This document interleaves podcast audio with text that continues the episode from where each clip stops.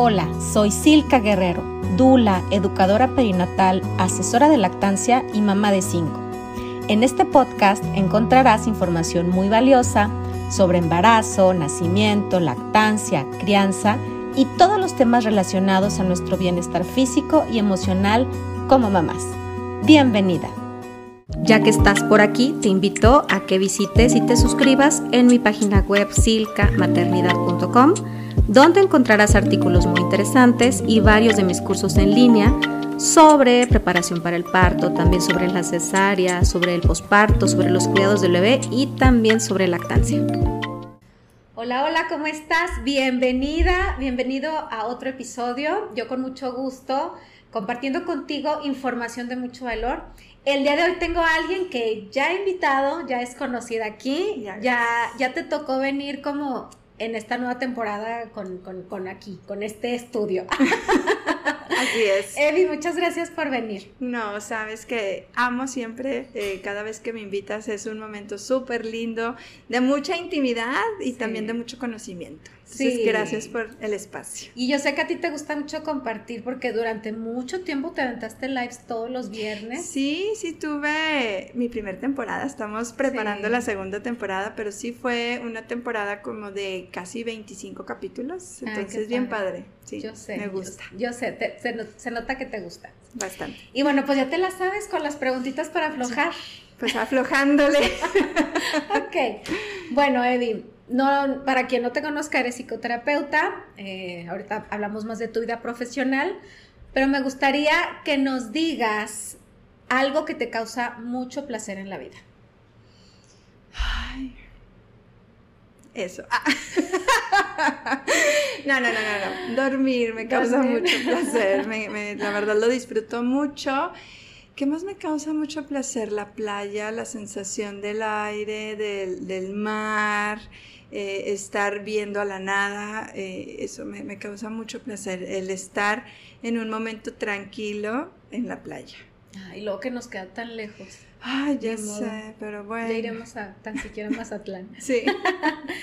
si pudieras platicar con alguien vivo o muerto que te inspire mucho, que no conozcas, pero que digas, me gustaría cómo platicar con esta persona, hombre o mujer, quien sea, ¿a quién te gustaría entrevistar? Wow, ay, ¿a quién me gustaría entrevistar o platicar? ¿Sabes con quién me gustaría platicar? platicar, no entrevistar ah, con mi abuelo. Él falleció hace muchos años, pero me hubiera gustado platicar con la Eva que soy ahorita. Creo que, que mi, mi, abuelo, este, mi abuelo Jorge, él es este, una persona muy sabia y, con sentimientos extraordinarios y con una experiencia de vida muy linda. y, con él, con él me hubiera gustado a esta edad, porque él murió cuando yo tenía 20 años. Entonces a esta edad eh, platicar con, con él, él, me gustaría platicar. Y de entrevistar, me gustaría entrevistar a Frida Kahlo.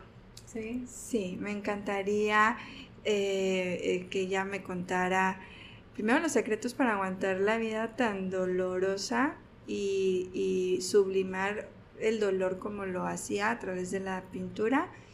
Y, y, me gustaría que me contara cómo percibía ella el mundo después de haber vivido tanto dolor físico y posteriormente emocional. Entonces, eh, eso, es, ella me encantaría entrevistarla. Muy bien. Oye, y una pregunta que está medio loquilla, pero es que está ahorita en tendencia. ¿Qué opinas de todo esto de los ovnis? De los ovnis.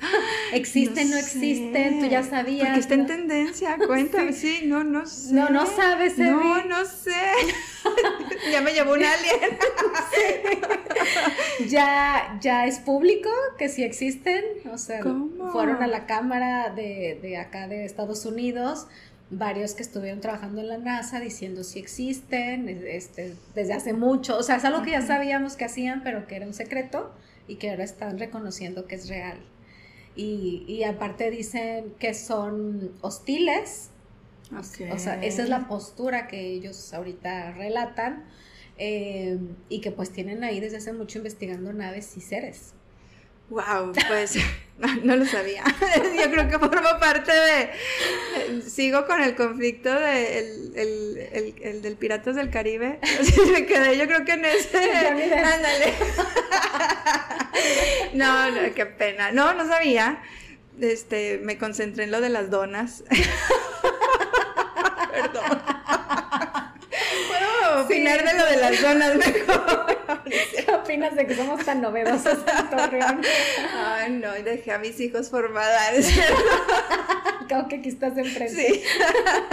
No, no es cierto, discúlpame. Bueno, de los ovnis, pues mira, yo creo que el, el, universo es tan amplio que, como bien lo dijo por ahí, este, no recuerdo quién, pero alguien lo dijo, que el universo es tan grande que sería como un desperdicio que solo fuéramos nosotros eh, habitantes de él. Y, bueno, pues creo que como muchas cosas en la vida, no sé por qué tenemos que esperar que una autoridad reconozca las cosas cuando de una u otra manera nosotros siempre lo hemos sabido. Entonces, pues yo creo que es algo eh, que no me gustaría toparme a un ser hostil de esa naturaleza. Me topo con muchos en la vida como para todavía uno, de, este, otro planeta. Entonces, aquí hay muchos. no los necesito, gracias. Sí, digo, pero bueno. Es que ya sabíamos, ¿no? Claro, o sea, algo que no es una novedad. Nada más como que, pues ya ahora sí ya lo reconocieron, se supone. Claro, creo que es como te digo, ¿no? ¿Por qué tener que esperar que alguien más reconozca lo que sentíamos que eso ya existía, ¿no? Entonces, pues bueno, creo que ahora viene una etapa en la cual pues tengamos que aprender a, a convivir, a cuidarnos, pues ahora de ellos, a ver qué pasa. Sí, no sé, yo no me quedo siempre con las versiones oficiales, porque ay, ¿por qué nos dicen que son hostiles? Si ya, nos hubieran cargado, la neta. Claro, o sea, con la tecnología que tienen, si fueran hostiles ya. Pero bueno, quién sabe. Así es, el miedo. Acuérdate que el miedo es una forma de la autoridad para controlarnos. Exactamente. Entonces, eh, con eso, por eso no me quedo con todo. Pero ya que me toque entrevistar a Jaime Maussan, ya le preguntaré. ya sé. bueno, Eddie, pues platícanos de. Eh, ya nos habías hablado de manera más extensa, pero para quien no te conozca, hacemos como un resumen de tu vida profesional.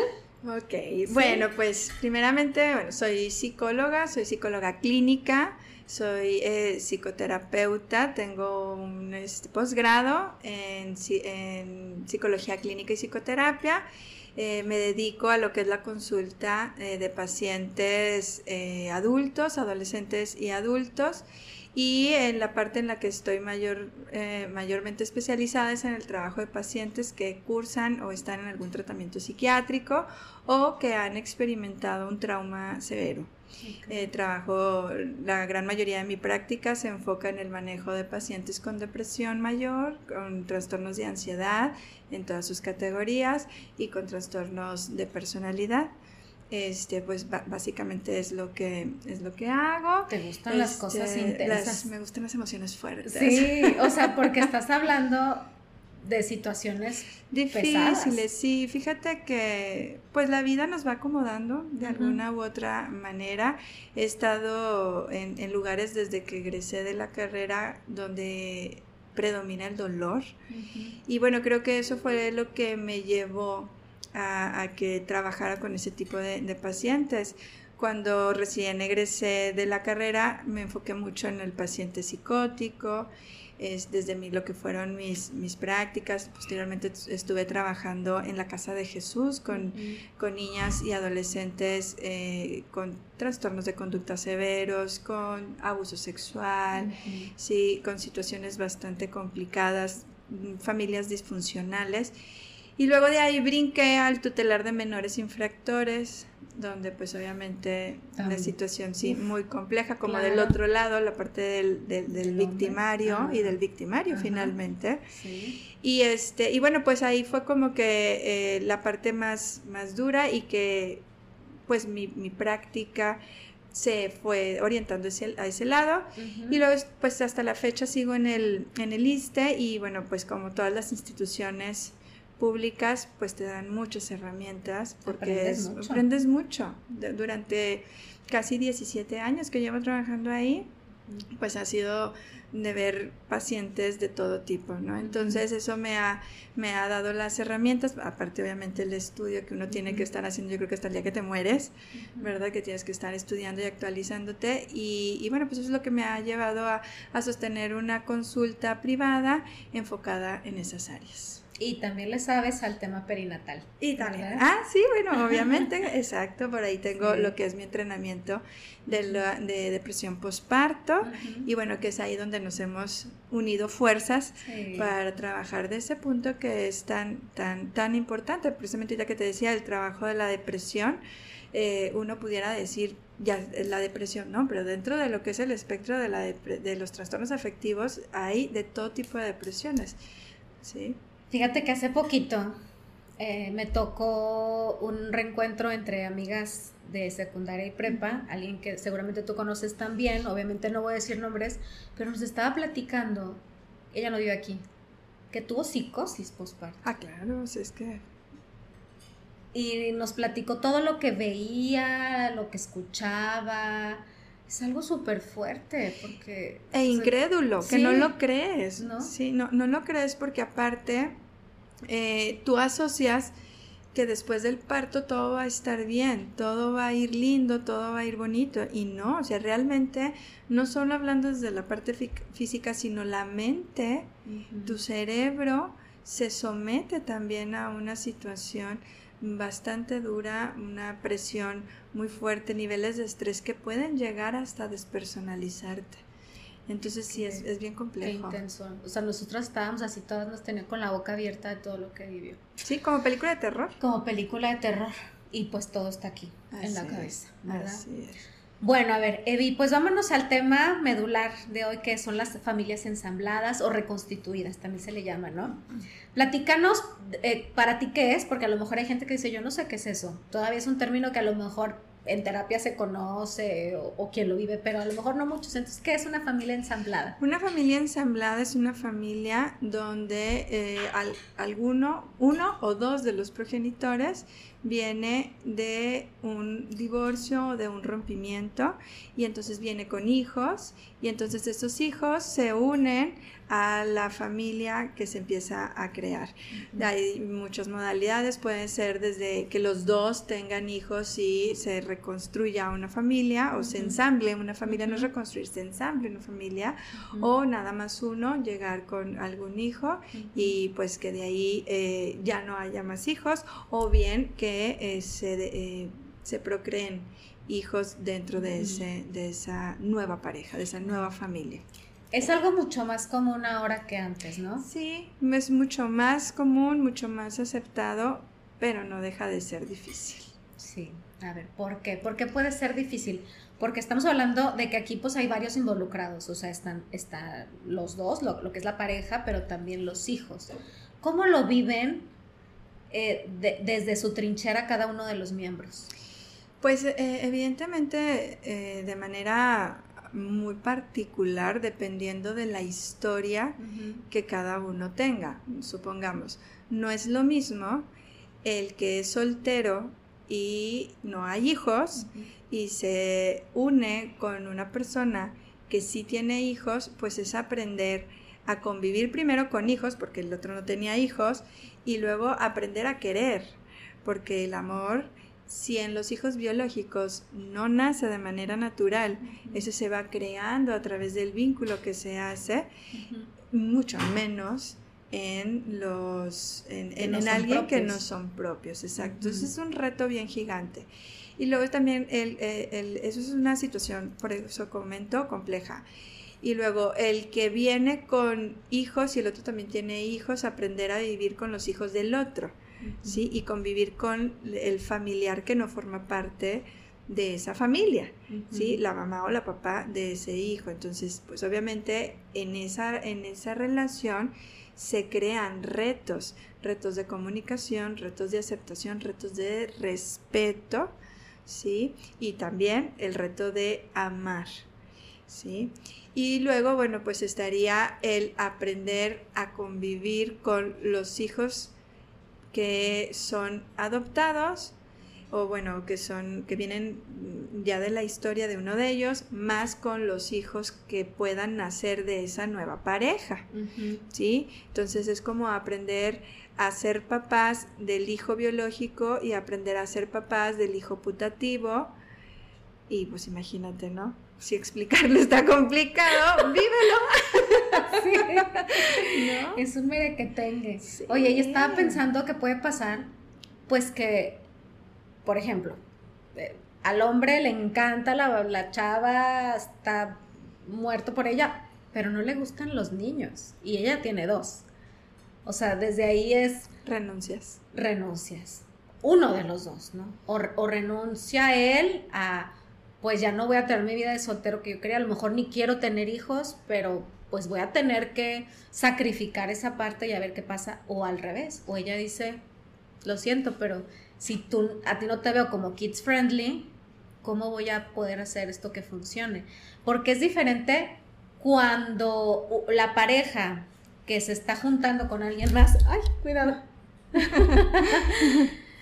es el que no, se, no vive con los niños. Este es diferente, porque puede decir, ay, nomás me tocan los sábados. Ah, bueno, pues entonces el sábado no te veo. Ajá, y ya se acaba, pero si eres de la que lo tiene ahí todo el día, pues es que mira, eh, hay algo en, las relaciones de pareja y que las que son terapeutas de pareja y familiares no me dejarán mentir, que son los acuerdos.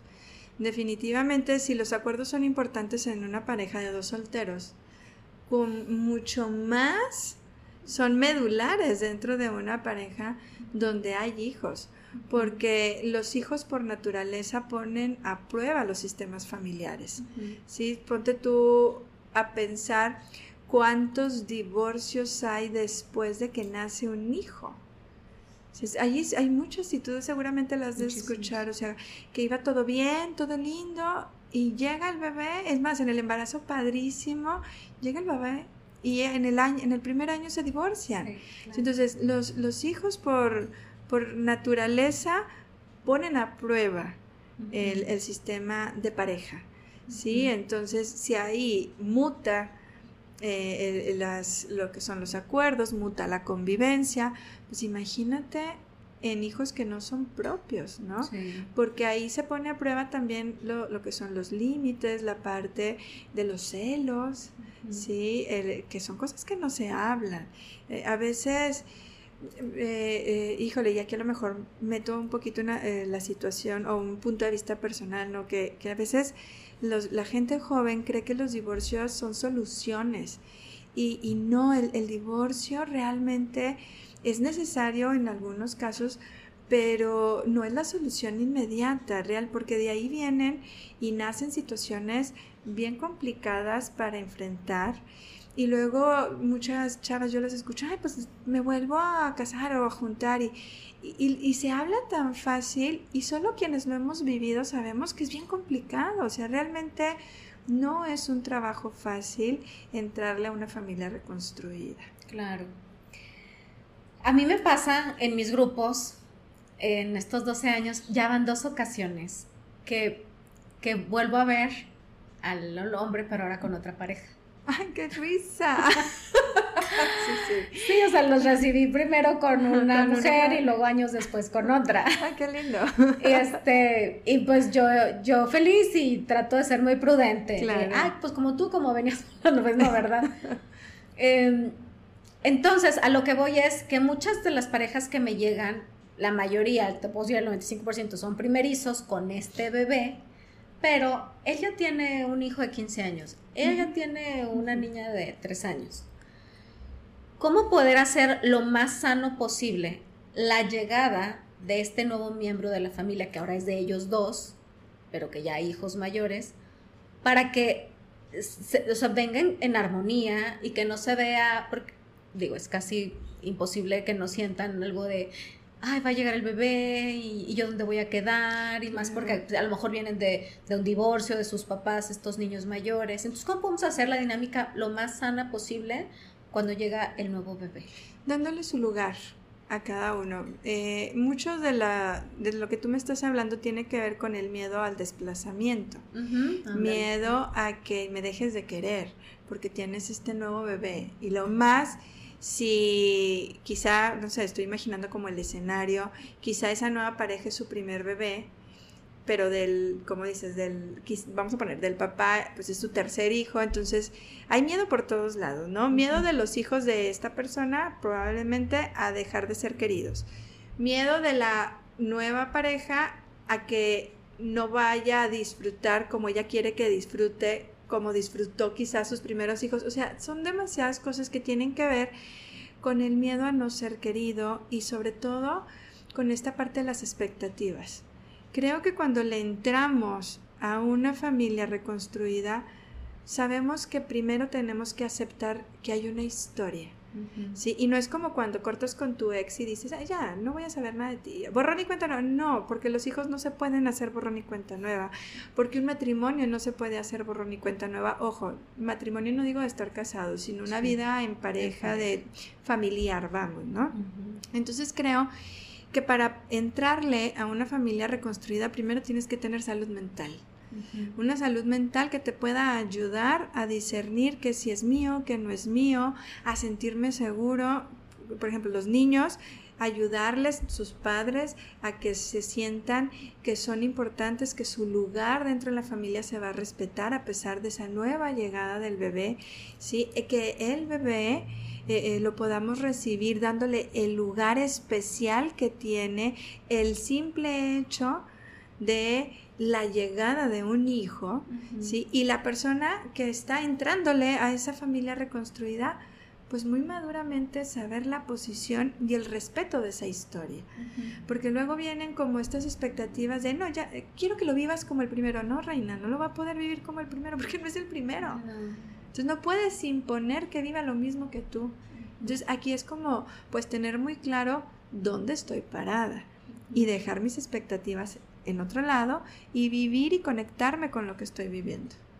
Oye, ahorita también que comentabas que cómo es difícil a veces el primer año de que nace un bebé, o sea, desde el embarazo y ese primer año, por todo lo que ya sabemos que ocurre, ¿no? las falsas expectativas, los cambios hormonales, físicos, emocionales, las desveladas, la responsabilidad, etc. Y cada vez más me encuentro con parejas que efectivamente truenan en ese primer año. ¿Tú, ¿Tú qué les dirías si alguien está viendo y dice, yo me siento así? O sea, el bebé tiene seis meses y yo este ya lo quiero botar a la basura, no al bebé, a la pareja. ¿Tú qué les recomendarías? ¿Que tuvieran paciencia para poder transitar eh, ese periodo tan pesado? o ya empezarse a cuestionar si mejor se separan? ¿Qué, sugieres? Sobre todo por la etapa tan específica de la que te hablo. Yo creo que eh, primero es como liberar tensión. Hay ocasiones que, es importante y que se sugiere incluso separaciones temporales.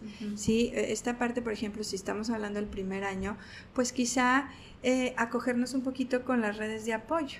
¿sí? Y, y no es que esté siendo incongruente si ahorita te estoy diciendo que el divorcio no es la solución y luego hablar de una separación, porque no es lo mismo. Una separación momentánea o por ciertos periodos para que baje la tensión. Mm, e, es, es, fundamental no tomar decisiones en momentos difíciles. ¿sí? E, el momento de, de, adaptación a la llegada de un bebé es un momento difícil de la vida. ¿sí? Entonces es bien importante que no tomemos eh, eh, esas, esas decisiones en esos momentos de tensión, ¿sí? Entonces, creo que ese sería como el, primer punto. Eh, el segundo punto es acercarnos a expertos. A veces estigmatizamos mucho las terapias de pareja, ¿sí? Y, y no, las terapias de pareja no solo es para reconciliarse, sino es también para poder ir en paz. ¿Sí? Entonces siempre eh, es bueno recurrir a un, a un especialista. Y, tercero, pues evidentemente dar espacios. Sí, eh, tratar de que eh, podamos adaptar al bebé primero al sistema familiar y después ya tomar una decisión. Porque sí, las separaciones durante el primer año siempre son muy complicadas porque están siendo el momento, tomar decisiones en el momento de crisis.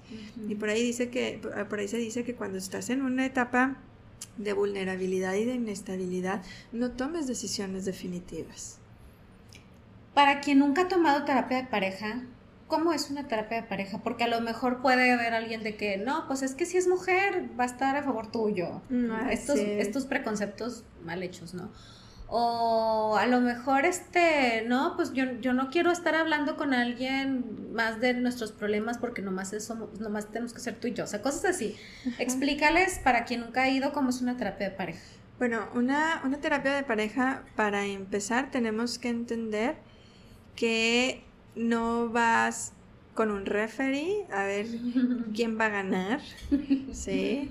No vas a sentarte a un café, no es una plática de un café donde solo vas y platicas con un desconocido, no, de antemano el, ir a una terapia de pareja es como cuando vas con un médico, vas con un especialista, este, estás yendo con un profesional y un profesional, un especialista, precisamente porque tiene las herramientas necesarias, jamás va a tomar partido por uno o por otro, ¿sí? Porque hay algo que se llama ética y hay algo que se llama objetividad, ¿sí? Entonces, el ir a terapia de pareja es ir con un especialista que nos ayude a ver el problema de fondo, porque tanto tú como eh, esposo o esposa, tú estás viendo el problema desde tu trinchera, desde tus ojos, y e, esta, esta visión, pues obviamente lleva tintes de tus sentimientos, de tus emociones y de cómo estás viviendo la experiencia. Y el especialista lo va a ver a partir del estudio de la dinámica que tiene tu relación de pareja, ¿no? Entonces, ¿qué es lo que va a hacer el, el especialista, la psicoterapia? ¿Qué vas a lograr dentro de la psicoterapia de pareja? Vas a lograr estabilidad, vas a lograr aprender eh, patrones de, resolución de problemas, vas a aprender a comunicarte y, vas a aprender a tener una relación sana y armoniosa. Normalmente este tipo de, de terapias va primero uno por separado y luego después juntos o desde el mm, principio? Bueno, eso depende de, cada especialista, de las corrientes que maneja, pero el común denominador es que en la primera cita o en las primeras citas van eh, la, pareja y luego habrá quienes pueden dar los espacios para tener, de acuerdo también las necesidades de la, de la pareja, eh, para darle espacio a cada uno de los miembros y luego otra vez se vuelven a reunir. Te digo, eso depende mucho de la técnica y del enfoque del, del terapeuta. Ahorita vemos como una gama muy grande de, de la psicología, ¿no? De tipos de terapia. Para alguien que necesita en este momento tomar una terapia de pareja o estamos con este tema de la familia ensamblada y necesito ponernos de acuerdo. ¿Con qué tipo de terapia podrías recomendarles que fueran? Pues lo que es la terapia sistémica, la terapia eh, familiar y de pareja con un enfoque sistémico, hay lo que es con un enfoque psicoanalítico, sí, digo, lo único que tienes que fijar es que sea psicólogo. ya por favor. sí, sí, porque desgraciadamente, precisamente por esto que estás hablando tú, y bueno, yo soy una firme creyente que los problemas emocionales necesitan ser tratados con mucho, eh, con mucho respeto y desde una posición de preparación.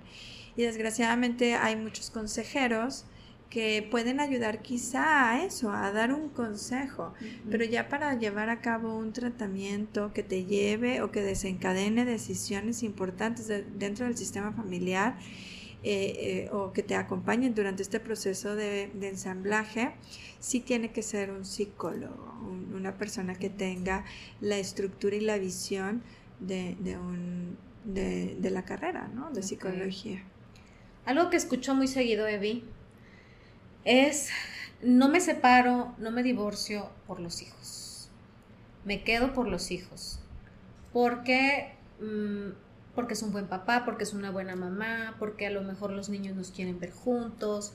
Eh, no sé, ¿tú qué les dirías a ellos que están con, con, esto de a lo mejor ya, ya no me gusta, ya no lo amo, este, o ya me cae gorda, lo que sea, pero voy a seguir aquí por ellos, por los niños? Pues definitivamente primero tienes que trabajar con tu persona, ¿no? Quien, quien en algún momento ha utilizado esta versión de que es por los hijos o porque es un buen papá o, demás, bueno, hay mil razones detrás de esa decisión. Sí, creo que sería, mm, no podría yo juzgar y decir, no, eso está mal o eso está bien, no, porque detrás de cada historia ah, hay algo que la sostiene, ¿sí? Entonces, pues definitivamente ahí que diría, hay que trabajar en lo personal, ¿sí? Si tú estás tomando la decisión de quedarte, analiza por qué te estás quedando. Ok, por tus hijos, pero ¿qué para tus hijos? Por la estabilidad familiar, porque vean ahí a su papá, el ambiente es bueno, el ambiente no es bueno. son muchas cosas que se tienen que analizar. Eh, es muy importante que entendamos que en la medida que tú tengas salud mental, vas a poder eh, sentirte segura y disfrutar las decisiones que estás tomando. Eh, yo algo que les digo mucho es que, bueno, el matrimonio es como un negocio, es una empresa, eh, todos tienen que ganar, hay, costos, hay beneficios, hay derechos, hay obligaciones, pero la, la, idea en un negocio es que no pierdas, que la casa no pierda, ¿sí? Entonces, pues creo que si lo vemos de esa manera, muchos tenemos diferentes formas de hacer ese negocio. Entonces, ¿Cuándo va a funcionar el negocio? Pues cuando tú te sientas bien. Y si tú te sientes bien, pues vas a poder entrarle y trabajar y sostener ese negocio que es el matrimonio. Entonces creo que esa parte es, es muy importante que nos quede claro que todas las decisiones que tomamos en la vida, primero tenemos que estar convencidos que lo hacemos desde lo que yo deseo. Yo deseo darles una familia a mis hijos, ok trabajo con esa parte, pero entonces asumo que es una responsabilidad mía, porque si me voy únicamente con la responsabilidad que lo hice por mis hijos, pues en cualquier momento se los vas a cobrar. ¿Sí? Cuando estén más grandes, yo me quedé por ti. No, no te quedaste por los hijos, te quedaste porque tú creíste que eso era lo mejor. Entonces, por eso es importante el trabajo personal, el trabajo individual.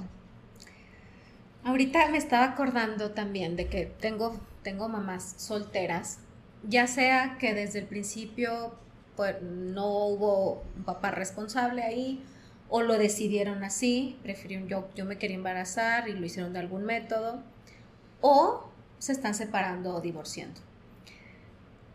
Este paso, sobre todo las que ya estaban en una relación y, y ya la dejaron, este paso a ser solteras de nuevo, a veces les, les cuesta mucho acomodar en su cabeza, sentirse que todavía pueden merecer amor, em, que no nos, nos, o sea, está bien volcarnos en los hijos, pero que tampoco son lo único, porque primero somos mujeres.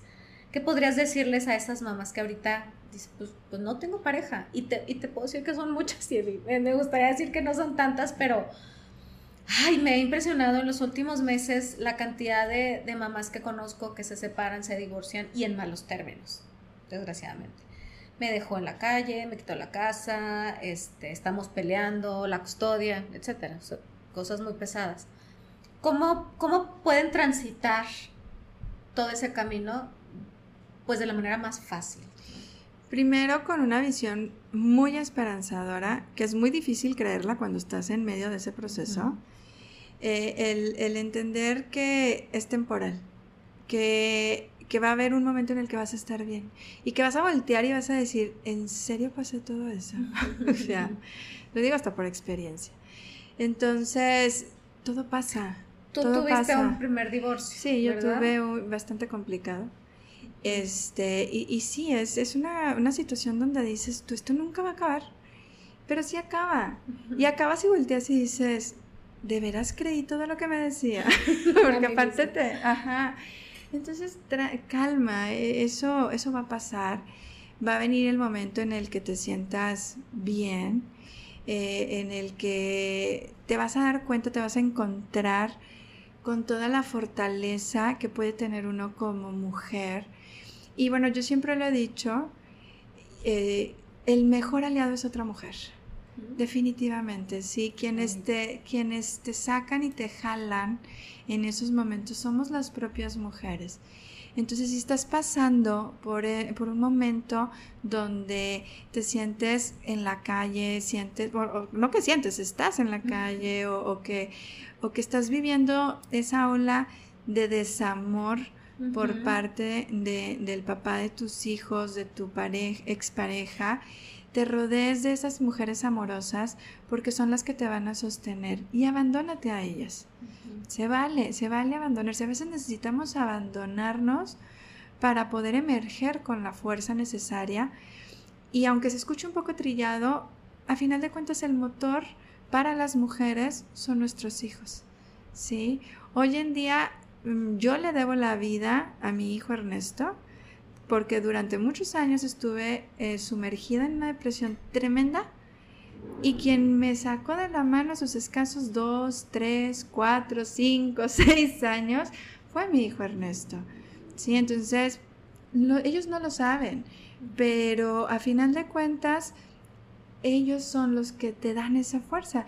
Y hoy volteo después de 12 años que viví yo esa situación, porque eso yo lo vi hace ya 12 años, este digo, no manches, ¿cómo le hice? ¿No? Y entonces es muy lindo voltear a ver y, saber que la tormenta ha pasado, que, está, que bueno, con una familia maravillosa que tengo con mis otras dos pequeñitas y, y, entonces es, pues es una situación donde todo pasa, es lo único que te puedo decir, todo pasa. Para ti, ¿cómo fue encontrar otra vez el amor? Uy, padrísimo. ¿Estabas muy abierta ya en ese momento o tuviste mucha resistencia? No, flojita y cooperando.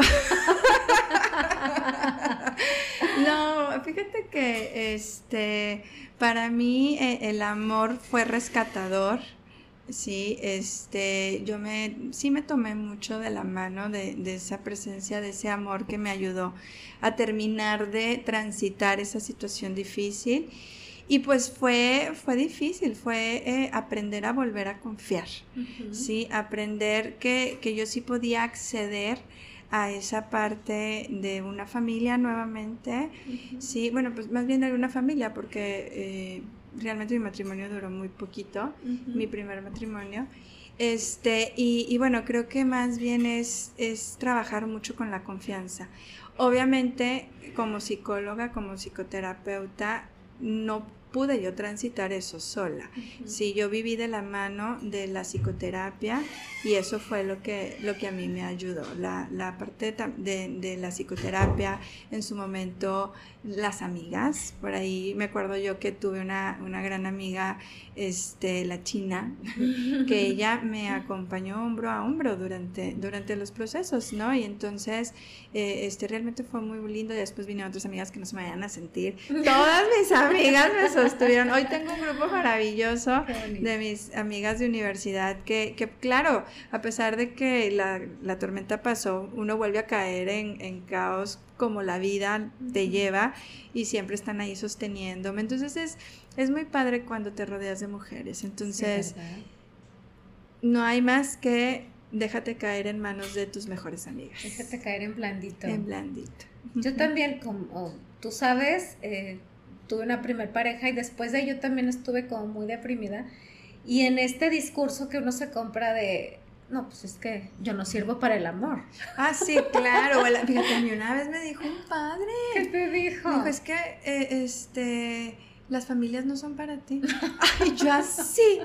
Yo creo que no puedo hacer nada, pero wow, digo yo, ¿cómo esos comentarios pueden, pueden destruirte, no? La autoestima, cuidado, otra vez. Te destruye la autoestima. La esperanza, la, esperanza, la ilusión. Pero sí creo que es muy importante que seamos realistas, ¿no? no te muevas, Bruno. No tienes todo limitado el cable. Que sea, sí, yo creo que es como que seamos muy, eh, muy realistas y que renunciamos a los ideales. Si tú crees la vida en rosa, esa no existe. La, la vida es de muchos tonos. y hay que aprender a lidiar con ellos. Con todos los tonos. Sí, con todos. Ay, Eddie, pues qué bonito que nos platiques todo esto. Y antes de irnos me gustaría que eh, nos cuentes brevemente sobre que recientemente se conmemoró el día del suicidio, así se le llama o tiene es, eh, es el día el día 10 de septiembre. Es el Día eh, Internacional de la Prevención del, Suicidio. Y, bueno, pues es un trabajo que hace eh, la Organización Mundial de la Salud para eh, trabajar, psicoeducar en función a, que, a prevenir todas estas conductas, o bueno, no todas estas, la conducta suicida. y, y, bueno, pues es, es, también parte de hacer un trabajo pues muy fuerte porque pues es una realidad, una realidad que estamos viviendo, cada vez va en aumento y, bueno, es muy importante trabajar desde la esperanza y desde el acogimiento, porque eso es lo que la sociedad nos está llevando a enfermar, el que nos sentimos desamparados, nos sentimos solos, nos sentimos verdaderamente abandonados y en desamor.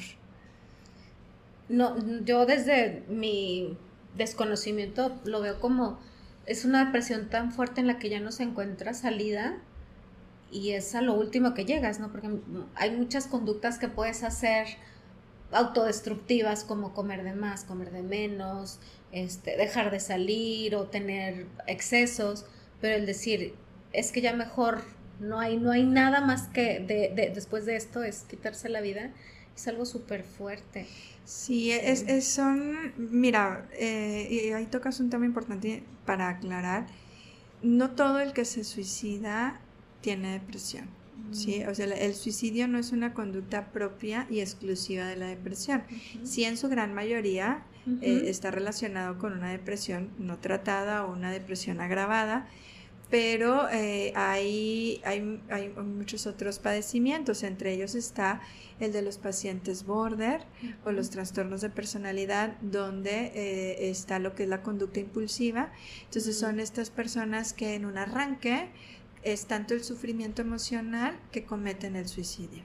¿Sí? Entonces, si entonces puedes ver a alguien que es súper divertido. Claro, por supuesto, y al día siguiente se suicida. ¿Sí? Entonces, sí es, es un tema donde te digo, no es exclusivo de la depresión y por lo mismo tenemos que informar a nuestra, a nuestra sociedad de que esto existe. Eh, otras de las, de las creencias o mitos que hay es que el que se suicida es porque se quiere morir y no, el que se suicida es porque quiere terminar con el sufrimiento, no porque quiera morirse como tal. ¿No? Entonces sí, sí es, es algo que, que es bien importante que, que investiguemos, que lo atendamos. Si eres mamá, de hijos adolescentes, por favor, así como te informas quizá para hablarles de sexualidad, infórmate también para que les hables del suicidio, porque es, o el tema de drogas, ¿no? Sí, son temas hoy en día a nivel familiar que se tienen que trabajar, que son de la canasta básica, ¿sí? En la comunicación con nuestros adolescentes, porque es una realidad que hoy en día ellos están enfrentando. Totalmente. Hace un, mes y medio, dos meses, no sé, tuvimos el caso de Alejandra Pichardo aquí. Em, y es un caso muy fuerte de depresión posparto que la tuvo planeando su, suicidio una y otra vez. Su caso es, te llega hasta las entrañas porque era todos los días pensar ahora cómo, cómo me voy a poder quitar la vida, cómo también lo que había decidido era quitarse la vida junto con su hija que ya tenía y ya estuvieron así a un segundo de hacerlo. Y me, me conmovió muchísimo porque como de una depresión posparto no tratada, porque ahora, ahora ya está en terapia y lo ha ido superando después de mucho tiempo, pero como de una depresión no tratada llegó hasta ese punto. Entonces, no esperemos a estar en el límite, en el de, bueno, ya que me sienta súper ultra mal, que ya no encuentre salida, ahora sí busco ayuda. No, busca ayuda desde el principio. Así es, por eso es prevención. ¿sí? El, trabajo que hoy en día tenemos que hacer es prevenir las enfermedades mentales. ¿sí? Eh, eh, a final de cuentas, hay señales. Yo, yo siempre, dentro del eslogan que yo hice varios meses campaña el año pasado, es el suicidio nos grita, el suicidio no es silencioso, grita. Entonces, vamos a escucharlo. Hay que escucharlo porque incluso es muy difícil, es muy difícil el tema. Claro. Hablaremos más, más despuesito de, todo este tema eh, ya en otro momento, ¿verdad? porque hay mucho por, por decir y por hacer conciencia. Hay muchas cosas, por ejemplo, como esta que yo desconocía. Y, y creo que como sociedad tenemos que ponernos las pilas para no tener a nadie en ese punto y menos los jóvenes. Así es. Muchas gracias, Evi. No, gracias por el espacio siempre. ¿Cómo te pueden encontrar, Evi? Me pueden encontrar en todas las redes. Sí, me puedes, ya, hasta en las ex. ¿Es ex? Así se ya, la de Twitter. Ah, no, sé, ahí, todavía no estoy. ah, bueno. Ah, dice Bruno que sí. Ahora es ex. Me pueden encontrar como Eva Albores, psicoterapeuta, en todas. TikTok, Facebook, Instagram, ex. Ahora la, la ¿cómo se llama la de Thread? ¿Thread? Thread, también en Thread. ¡Ay, qué O sea, no, no, no, no, no, en todas, arrasando. Ahí me pueden encontrar, Eva Albores, psicoterapeuta. Siempre subes cosas bien padres, muy, muy nutritivas para el corazón y para la mente. Y bueno, si alguien necesita terapia, pues por supuesto te puede contactar, si es, si es un caso que tú puedas manejar y si no, pues también los canalizas. ¿no? Así es, así es. Siempre la orientación lo hacemos. Sí, qué linda. Evi, pues muchas gracias. No, al contrario, un placer siempre. Y pues muchas gracias a ti. Te pido por favor que compartas con quien sabes que puede necesitar todos estos temas sobre las familias ensambladas, mamás solteras o inclusive también sobre el suicidio. Será un gusto que podamos colaborar de alguna manera para, para la salud mental y emocional de, de otras personas. Y bueno, pues tú y yo nos vemos en el siguiente episodio. Bye bye.